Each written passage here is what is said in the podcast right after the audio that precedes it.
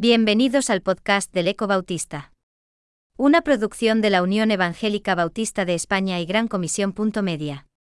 Puedes encontrar a este autor y otros muchos en 9.org o en tu plataforma favorita de podcast como Spotify, Apple Podcasts o Google. En esta nueva entrega de Omnibus, Sergio Martín escribe Pastoral de las Formas. Sería una pérdida de espacio justificar sociológicamente lo que es una evidencia para todos, la crisis producida por la pandemia de la COVID, 19 ha hecho saltar por los aires nuestros sistemas tradicionales de relación, comunicación, trabajo, estudios, ocio, expresión y adoración.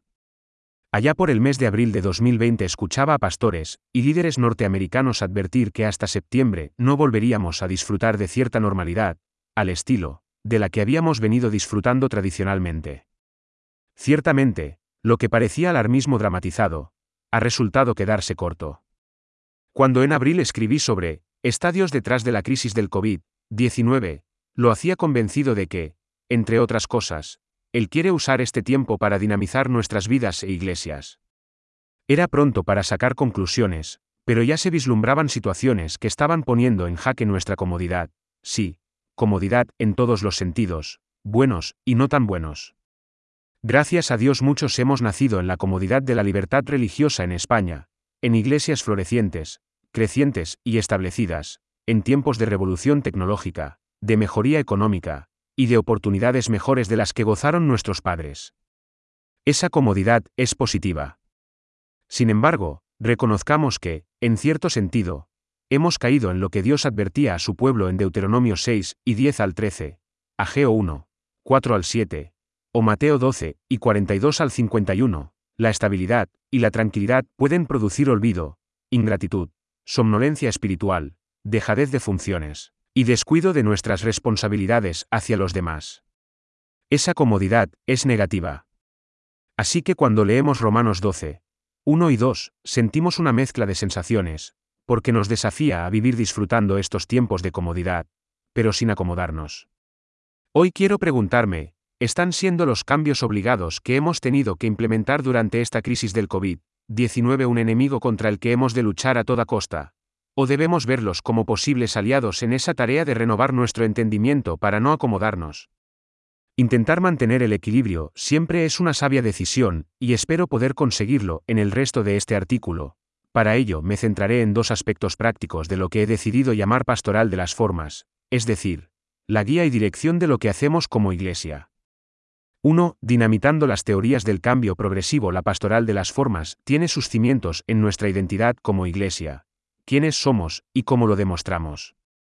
Nuestra misión, nuestra visión, nuestros objetivos a corto y medio plazo, nuestros sueños, nuestro calendario semanal, el enfoque del culto del domingo, los programas de discipulado, todo lo que hacemos habla, intencionalmente o no, de quiénes somos. Esta crisis ha dinamitado la teoría del cambio progresivo, es decir, la necesidad de que los cambios se implementen con tranquilidad, pausa, y tomando el tiempo necesario para ello. La COVID-19 nos ha obligado a cambiar de golpe, hemos experimentado ajustes bruscos, repentinos, sin avisar, sin esperarlo. En algunos casos, esta situación de crisis ha provocado que ciertos cambios que se venían reclamando por el sector más joven de nuestras iglesias, se hayan ejecutado, sin tener que pasar por un sinfín de reuniones, en otros, han visto la luz gracias al valor y discernimiento de pastores y hermanos decididos a hacer lo necesario con tal de sobrevivir. Diezmar y ofrendar telemáticamente, dinamizar los cultos y sus contenidos, hacer un uso más intencional de las redes sociales y los medios audiovisuales, poner en marcha programas de formación online, sacar la iglesia del edificio y llevarla a la calle, celebrar la Santa Cena todos a la vez desde casa. No podemos negar que hace apenas un año nos habríamos llevado las manos a la cabeza, pero estamos aprendiendo a flexibilizar nuestras estructuras, a adaptarnos con rapidez, y a dejarnos sorprender. Al fin y al cabo, las formas, aunque hay que cuidarlas, no son lo más importante.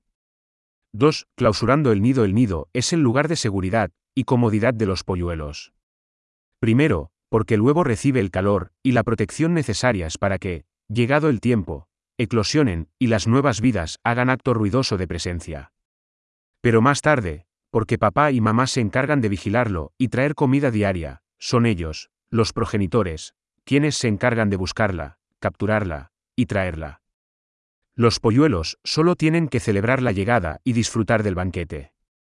La actual crisis también está provocando que la Iglesia deje de ser, veremos si durante mucho tiempo, un nidito donde pasivamente esperamos a que pastores, maestros, grupo de alabanza, y otros, nos traigan el alimento.